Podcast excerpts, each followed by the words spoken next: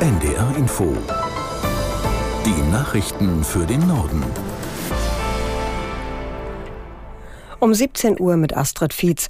Wegen der anhaltenden Gewalt im Nahen Osten spitzt sich die humanitäre Lage in Israel und im Gazastreifen zu. Die Opferzahlen steigen weiter. Die israelische Armee hat nach eigenen Angaben die Grenze unter Kontrolle und greift nach wie vor Hamas-Stellungen an. Aus der in der Nachrichtenredaktion Felix Tenbaum. In Israel und in Gaza stellen sich die Menschen auf eine andauernde Krisensituation ein. Während es in Israel erste Hamsterkäufe gibt, warnen die Vereinten Nationen davor, den Gazastreifen voll vollständig abzuriegeln. UN-Menschenrechtskommissar Türk sagte, es sei verboten, den Menschen das vorzuenthalten, was sie zum Leben brauchen. Die israelische Armee hat eine vollständige Blockade des von der Terrororganisation Hamas kontrollierten Gebiets angekündigt, inklusive eines Lieferstopps für Medikamente, Lebensmittel, Wasser oder Treibstoff. Eine besonders schreckliche Nachricht. Laut Vereinten Nationen sollen in den ersten 72 Stunden seit den Angriffen der Hamas und den Gegenschlägen Israels auf beiden Seiten hunderte Kinder ums Leben gekommen sein. Die EU-Kommission will weiterhin Hilfszahlungen für humanitäre Palästinenserorganisationen leisten. Laut einem Sprecher geht es dabei um Nahrungsmittel und medizinische Versorgung. Aus Brüssel Jakob Mayer. Andere Hilfszahlungen für Palästina stellt die EU nach dem Hamas-Überfall auf den Prüfstand. Insgesamt umfasst die Unterstützung der EU für humanitäre Zwecke und Entwicklungsvorhaben seit 2021 bis zum laufenden Jahr 680 Millionen Euro. Erweiterungskommissar Oliver Vareli hatte gestern Nachmittag im Online-Dienst X behauptet, die EU stelle ab sofort alle Zahlungen ein.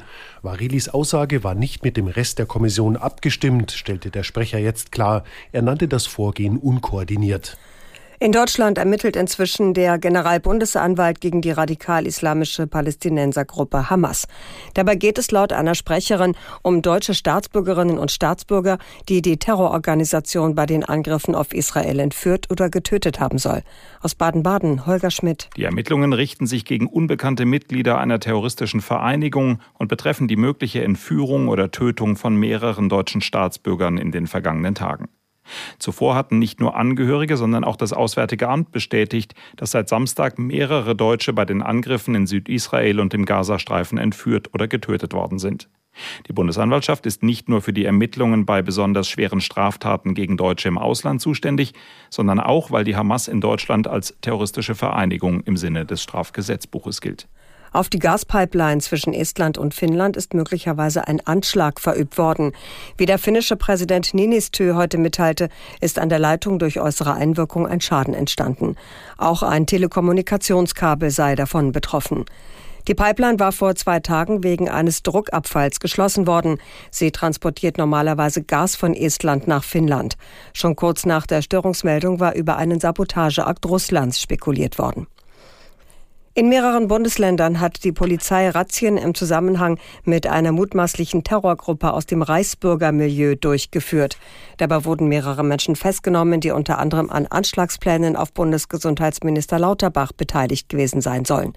Aus Berlin Michael Göttschenberg. Die Durchsuchungsmaßnahmen heute richten sich gegen Personen, die mit der Gruppe, die bereits vor Gericht steht, in Verbindung gestanden oder ihr angehört haben sollen. Den vier Männern und einer Frau wird vorgeworfen, eine terroristische Vereinigung gegründet und Pläne für einen Umsturz verfolgt zu haben.